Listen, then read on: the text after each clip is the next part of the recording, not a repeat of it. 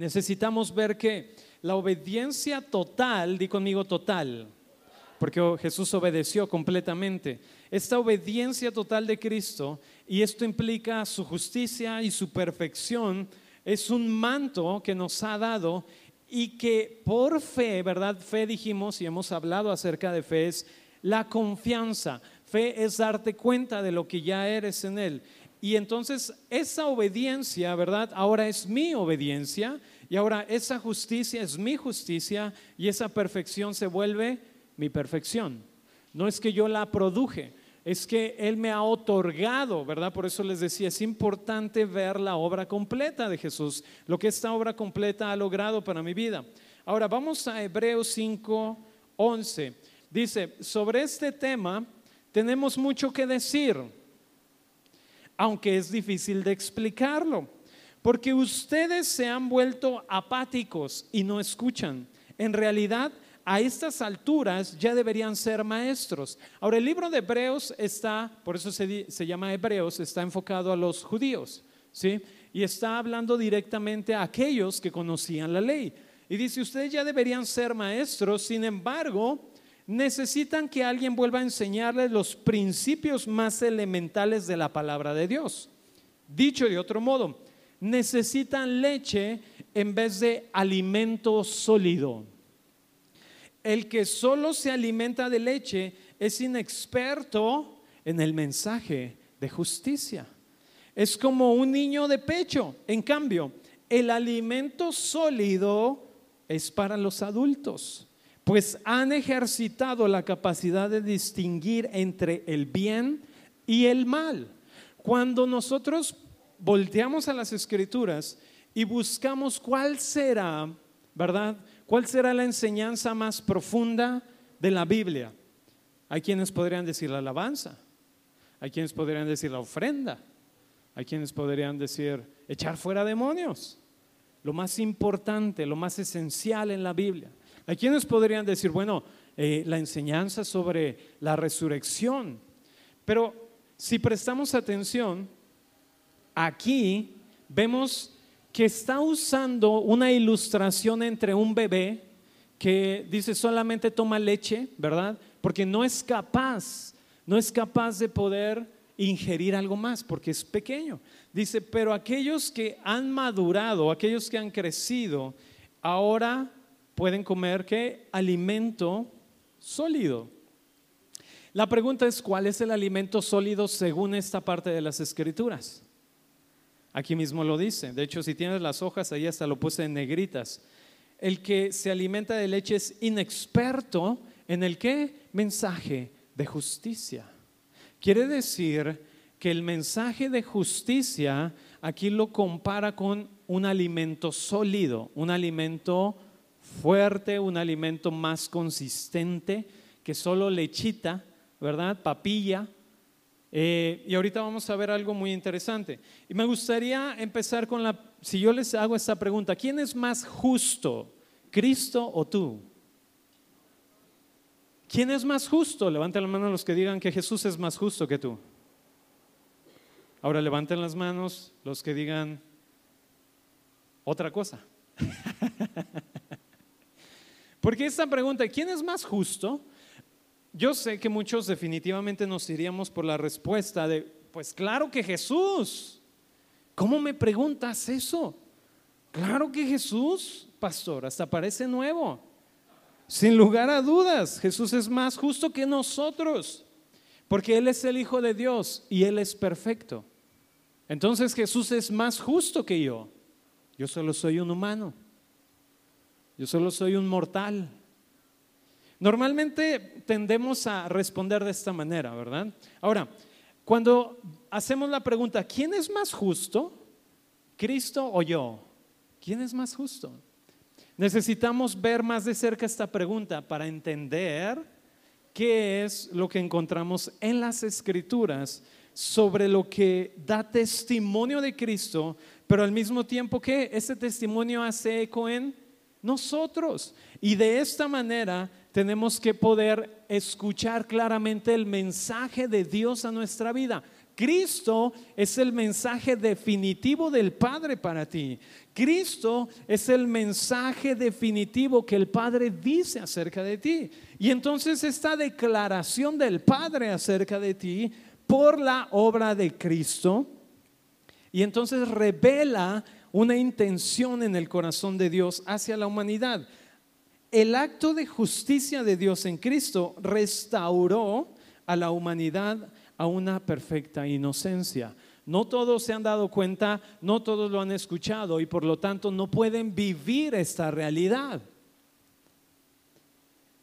Viven bajo un engaño, responden desde un engaño y por eso vemos el resultado de maldad en el corazón del hombre, por no comprender cuál es ahora el diseño, el que siempre ha sido el diseño de la humanidad, el que siempre ha sido el diseño perfecto de Dios para la humanidad. Pero por no entenderlo y el hombre en su necedad decide caminar alejado de este diseño, podemos ver la cantidad de atrocidades que el hombre puede hacer.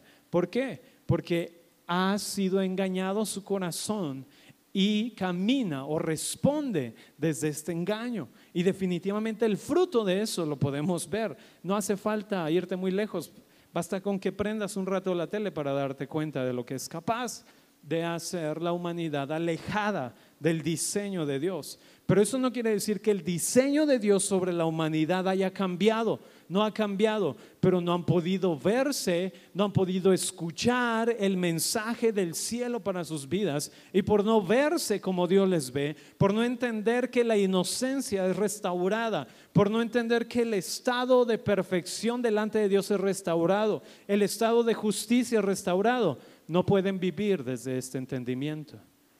Todos nosotros vivimos desde las conclusiones que tenemos en nuestra vida. Todos nosotros vivimos desde lo que tenemos la convicción en nuestro corazón, sea bueno o sea malo. Estas convicciones son el rumbo de tu vida. Lo que está en tu corazón es lo que da la dirección para tu vida. Así que si tu vida no va en el rumbo, en la dirección que tú dices, esta, esta dirección va en buen rumbo, bueno, necesitamos, ¿verdad? Prestar atención a cuáles son las voces que he escuchado, qué es lo que he escuchado en mi corazón. Déjame leerte eh, la versión del espejo. Tenemos por ahí esta versión. Es, muy interesante para estudiar la Biblia también. Y, y Hebreos 5.13 dice, la revelación de la justicia es la carne de la palabra de Dios. Y luego dice, los bebés viven de leche. Y, y, aquí explica, ¿a qué se refiere con vivir de leche? Dice, viven de la sombra profética de lo real lo cual iba a venir. Esto me llamó mucho la atención, déjame terminar el verso, dice, así hace todo aquel que no es penetrado en el oído de su corazón por la revelación de Cristo. Lo que me llama la atención es que dice, aquellos que son bebés y, viven de la leche solamente, porque dice, la revelación de la justicia de Dios es la carne. Qué interesante. Dice, pero los que viven de leche viven todavía, ¿verdad? Dice aquí, por una sombra profética de lo real que iba a venir. Quiere decir que aquellos que viven de leche siguen esperando que Dios haga algo. Siguen esperando que Dios los visite. Siguen esperando, ¿verdad? Que Dios los cambie. Siguen esperando que el Espíritu venga, ¿verdad? Bueno, viene y va, pero a ver si un día se queda. El idioma de un bebé, y, lo voy a decir así, el idioma de un bebé en, en el cristianismo es, ven Espíritu Santo. ¿Por qué? Porque está esperando que algo suceda.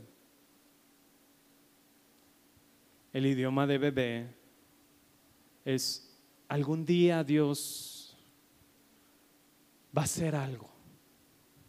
Bueno, no te has dado cuenta que la obra, por eso digo, es importante leer las escrituras desde la perspectiva de la obra completa.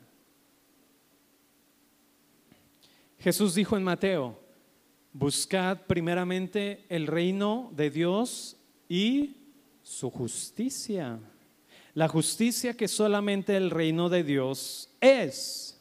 Entonces, hagan de cuenta que el reino de Dios y la justicia del reino de Dios son como los lentes, ¿verdad? Los que serán las micas, donde donde vemos, yo, yo veo las escrituras a través del reino de Dios y de la justicia del reino de Dios. Y si yo puedo ver las escrituras a través de esto, yo ya no estoy esperando que algo suceda. Ahora, definitivamente creo que hay algunas palabras, ¿verdad?, en la Biblia, algunas profecías que pudieran llegar a cumplir, pero la mayoría, la gran mayoría ya han sido cumplidas en Cristo. Ahora, hay muchos cristianos, ¿verdad?, que viven deseando que algún día Jesús regrese para solucionar los problemas que hay en el mundo. Ese es un lenguaje de bebé, porque su manera de entender la venida de Cristo es a través de la catástrofe del mundo, y eso no es lo que enseñan las escrituras.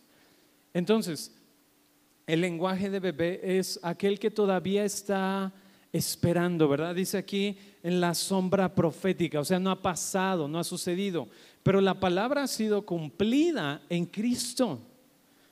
Quiere decir que Él me ha bendecido, no me va a bendecir. Quiere decir que Él está conmigo. Jesús dijo, yo estaré con ustedes la mitad del tiempo y la otra mitad voy a estar en otro lado. ¿Qué dijo? Todos los días. Entonces, ¿Él dónde está? está presente. Un lenguaje de un bebé en el cristianismo es aquel que de labios adora a Jesús, pero en su entendimiento dice, pero está lejos, no está aquí, porque no ha comprendido. Jesús dijo, yo estaré con ustedes. Y luego Jesús dijo, les conviene que me vaya porque viene otro igual a mí. Entonces Jesús es con nosotros, Él es Emanuel, que quiere decir Dios en medio de nosotros. No dice Dios medio entre nosotros, Dios ausente, Dios no es ausente, es Dios presente. Y por el Espíritu Santo tú tienes la relación con el Padre directa. Ahora, estamos como cristianos tan preocupados y tan ansiosos por construir nuestra propia relación con Dios mi propio esfuerzo de relación con Dios. Déjame preguntarte algo. ¿Cómo crees que era la relación o cómo crees que es, más bien? ¿Cómo crees que es la relación del Hijo con el Padre? ¿Cómo crees que es esa relación que tienen el Hijo y el Padre? ¿Será perfecta? ¿Qué dicen? ¿Sí? Ya me tienen miedo de las preguntas, ¿verdad? ¿Será una relación completa? Ok, el asunto es que entendemos, no si el padre y el hijo tienen su relación, pero yo tengo que tener mi relación o, o crear mi relación con Dios. Lo que tú debes entender es que tú estás incluido en la misma relación que tiene el hijo con el padre. En otras palabras, la relación que tiene Jesús con el Padre es tu relación. No estamos construyendo otra relación aparte, porque estamos en esa relación. Y si yo estoy en esa relación, entonces no estoy tratando de construir confianza, de construir algo, ¿verdad? Lo que estoy haciendo más bien es entrando en esa comunión que ya está. Me explico, no es, eh, no es construir algo, es vivir lo que ya es presente. La justicia de Dios, dice, la revelación de la justicia de Dios es la carne. Entonces, entender la justicia de Dios sobre mi vida me hace entender, y ahorita vamos a ver algo que es muy importante, y por eso te estoy diciendo, tu relación con Dios no es tu relación con Dios, es la relación de Cristo con el Padre donde tú estás. No estoy diciendo con eso, ah, entonces ya no voy a orar porque pues como es el Padre, ¿verdad? Jesús, ahí te encargo, este, cuida esa relación. No, no, no. Lo que estoy diciendo es que si entiendes que tú estás incluido en la misma relación, entonces tú respondes diferente. Esta relación que el Hijo tiene con el Padre es la relación que has sido tú invitado. No a construir una relación con Dios, sino a vivir, a vivir en esa relación que ya tiene el Hijo con el Padre y tú estás incluido. ¿Me estoy explicando? Ok, ahora, esta cuestión de alimento sólido que vimos hace un momento. ¿Cuál es el alimento sólido? La palabra de justicia. Entonces, ¿valdrá la pena entender qué es justicia o cuál es la justicia de Dios? Yo creo que sí. Veamos entonces, ¿qué es lo que la Biblia se refiere por justicia de Dios? Deuteronomio 6:25 dice, y tendremos justicia, es el pueblo de Israel hablando, y tendremos justicia cuando cuidemos de poner por obra todos estos mandamientos delante de Jehová nuestro Dios, como Él nos ha mandado. ¿Qué dice aquí? Si obedecemos, tenemos justicia. Pero sí y solo si obedecemos, tendremos entonces la justicia de Dios.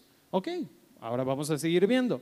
Este pasaje de Deuteronomio dice que si obedeces todos los mandamientos de Dios, todo el tiempo, toda tu vida, entonces tú puedes tener justicia de Dios. Ahora sí serías alguien justo delante de Dios. Amén. ¿No? Ok, lo dice la Biblia aquí. Santiago 2.10, porque alguien, no, pastor, es que es en el Antiguo Testamento. Santiago 2.10 dice, porque cualquiera que guarde toda la ley, pero ofendiere en un punto, se hace culpable de todos. Amén. Bueno, lo que dice Santiago. De acuerdo a lo que vemos en Deuteronomio, es, si obedecemos hay justicia de Dios para nosotros, porque seremos obedientes todo el tiempo, todos los días, en todo momento. Y entonces el resultado de eso es, soy alguien justo, porque obediencia es justicia. Pero dice Santiago, ok, está bien, pero si fallas en uno, es lo mismo que haber fallado en todos. Si quieres ser justo, Está sencillo, obedécelos. Todo el tiempo, toda tu vida, sin fallar en uno de ellos, y entonces serás alguien justo. Sencillo, ¿verdad? Obviamente, intentaban, pero frustraban, ¿verdad? En el intento porque no podían. Y entonces solo vemos justicia, estamos yendo por entender, ¿verdad? ¿Qué dice la Biblia acerca de justicia? Bueno, vemos que es necesario obediencia para tener justicia. Ahora, ¿qué dijo Jesús? Vamos a leer Mateo 5:17. Jesús dijo, no piensen que he venido a anular la ley o los profetas. No he venido a anularlos, o sea, no he venido a quitarlos, sino a darles cumplimiento. He venido a cumplirlos. Les aseguro que mientras exista el cielo y la tierra, ni una letra ni una tilde de la ley desaparecerá hasta que todo se haya cumplido. Todo el que infrinja, una vez más, dice, todo el que infrinja uno solo de estos mandamientos, por pequeño que sea, y enseña a otros a hacer lo mismo, será considerado el más pequeño en el reino de los cielos. Pero el que los practique y enseñe será considerado grande en el reino de los cielos. Porque les digo a ustedes que no van a entrar en el reino de los cielos a menos que su justicia supere la de los fariseos y los maestros de la ley. Amén. ¿Verdad? Ahí toda la gente, amén Jesús. ¿Qué está diciendo Jesús? Cualquiera que infrinja uno, pelas. Y, el que enseñe eso, tabla. Dice, pero si los guardas y enseñas guardarlos, entonces serás considerado grande. Y entonces aquí la pregunta, bueno, entonces, ¿qué pasa Jesús?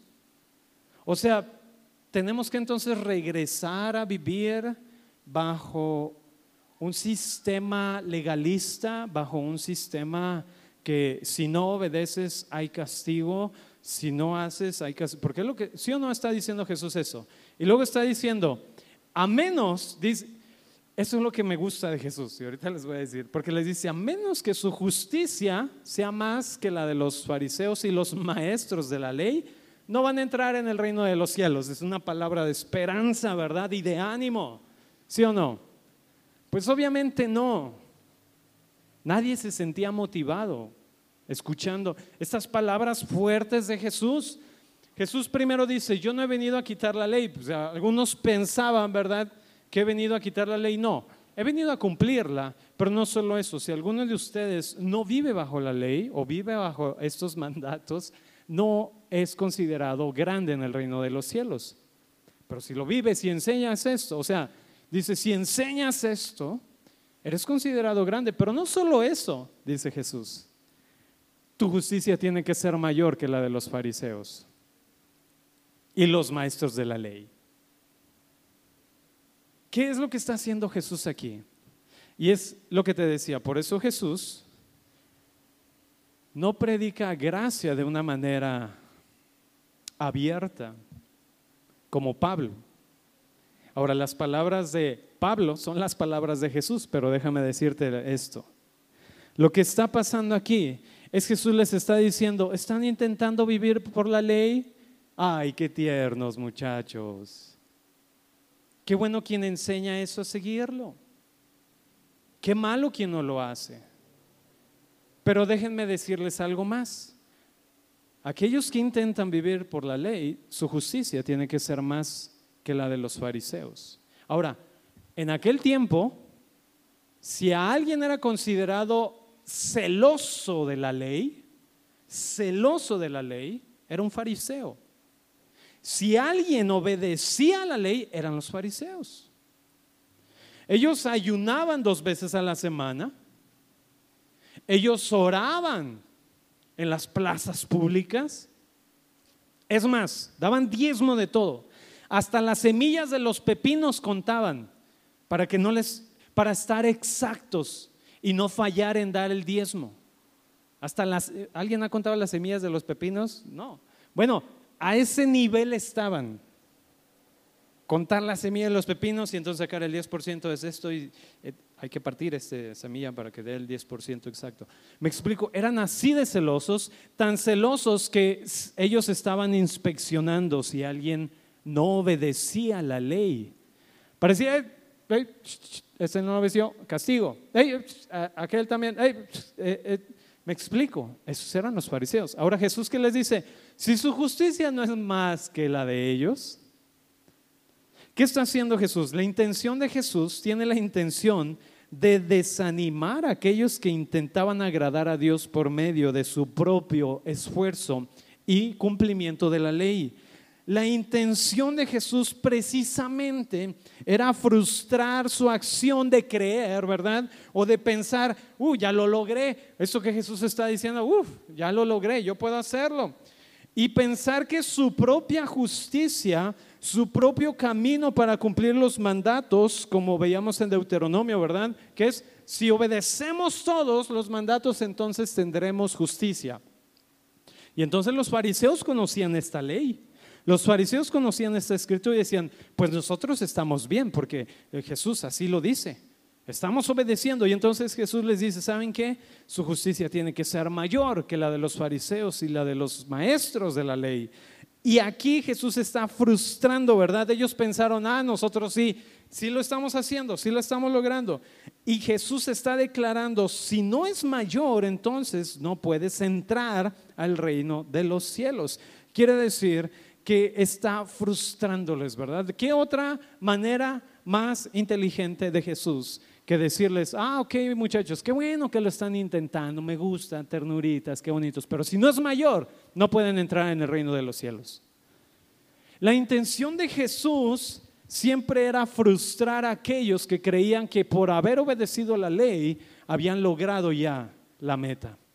Los fariseos decían, nosotros ya la hicimos, estamos del lado de los que ganaron. Y Jesús les decía, no, no, no, están equivocados. Cristo está diciendo, yo no he venido para quitar la ley, he venido para cumplirla. Y luego dice, toda la ley se va a cumplir, porque yo voy a cumplir la ley, yo voy a obedecer, de manera que mi obediencia sea tu obediencia. Ah. Sí, esperaba algo así, más o menos.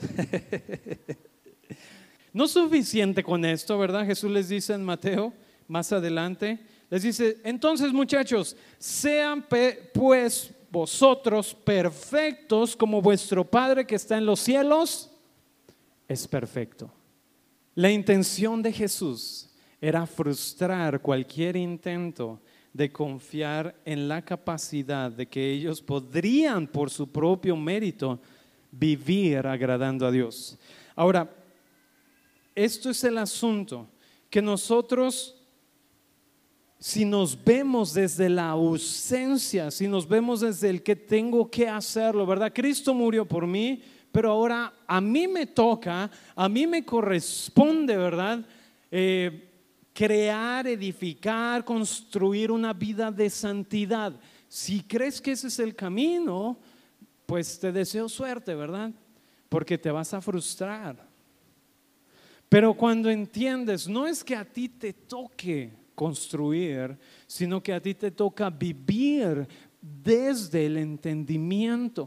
¿Qué es lo que dice al principio? Y leímos la revelación.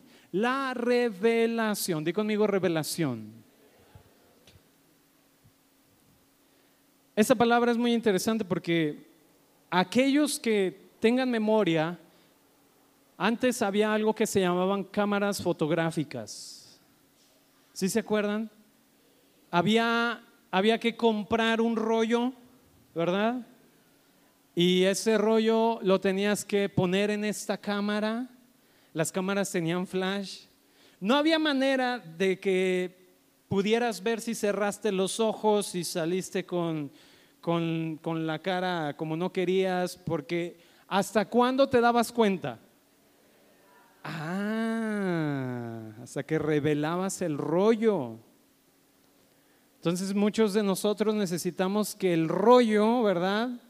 se ha revelado. El asunto es esto, la revelación, o sea, lo que está ahí ya, pero que tal vez no has podido ver.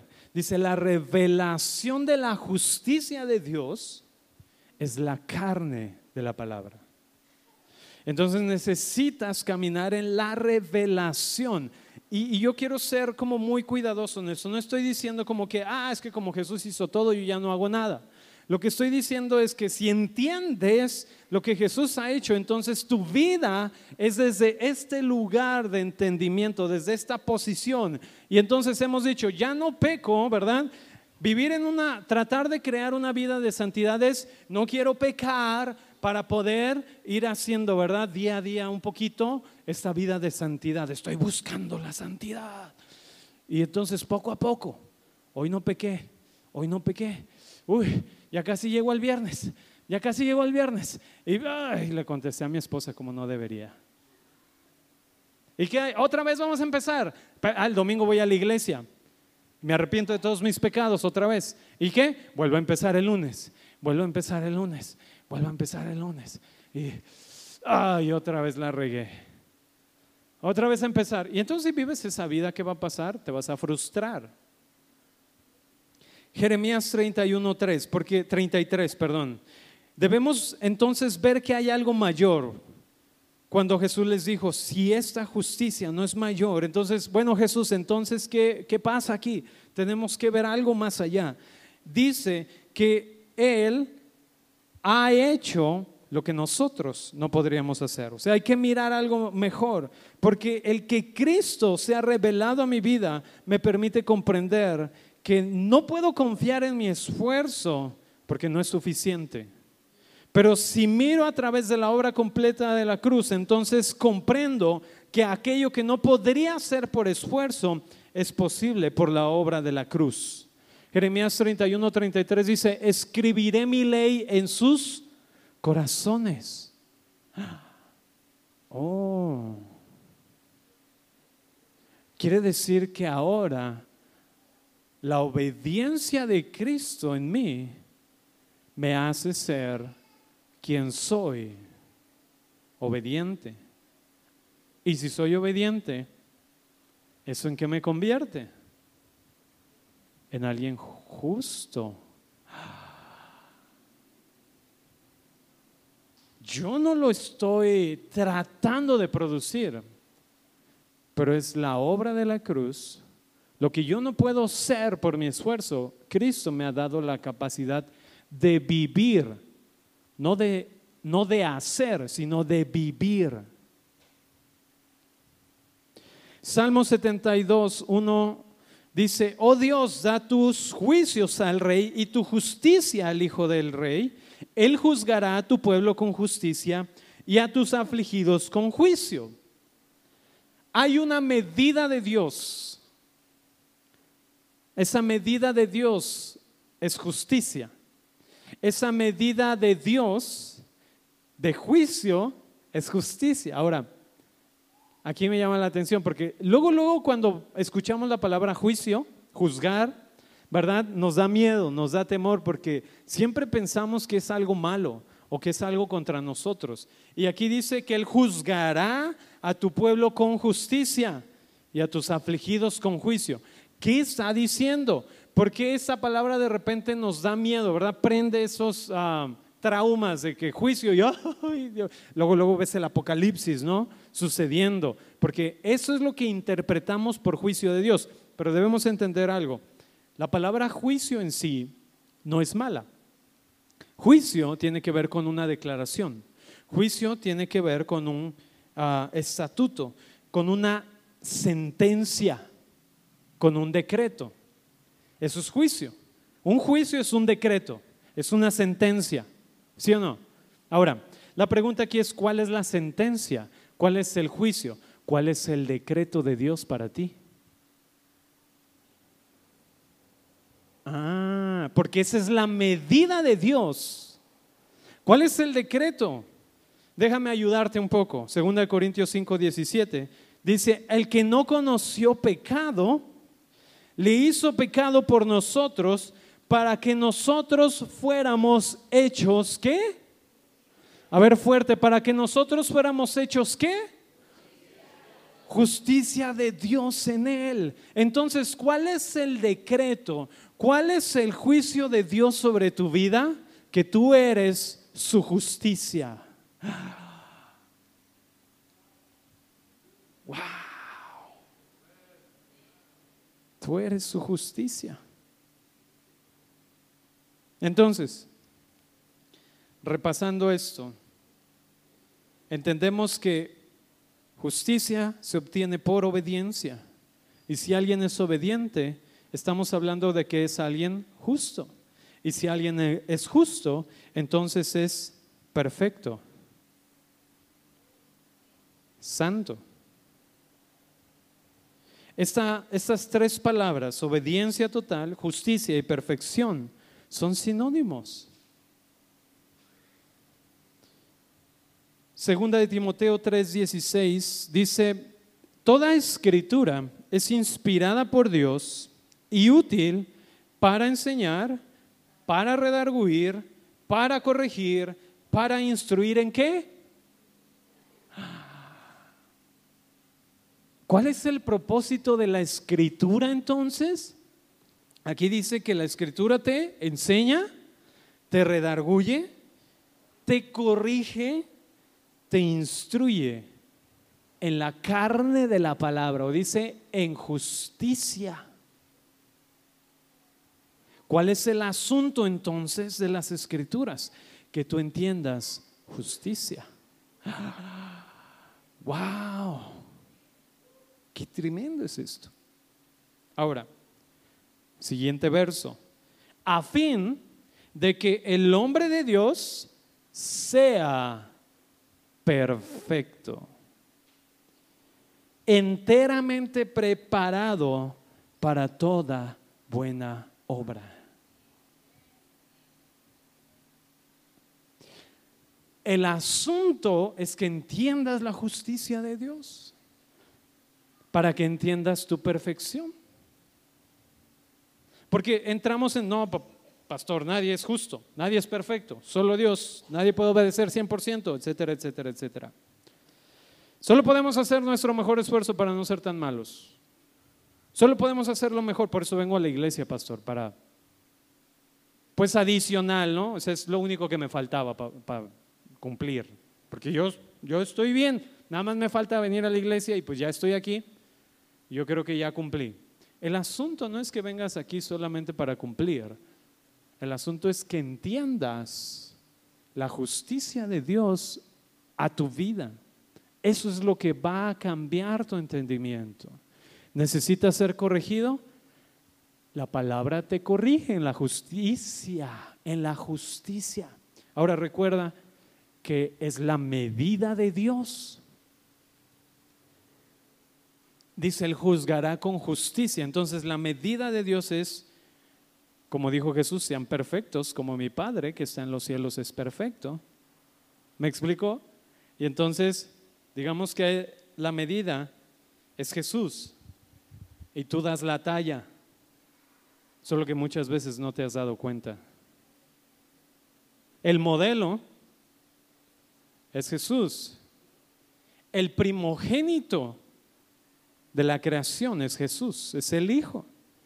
Y tú tienes esa medida, solo que no te has dado cuenta.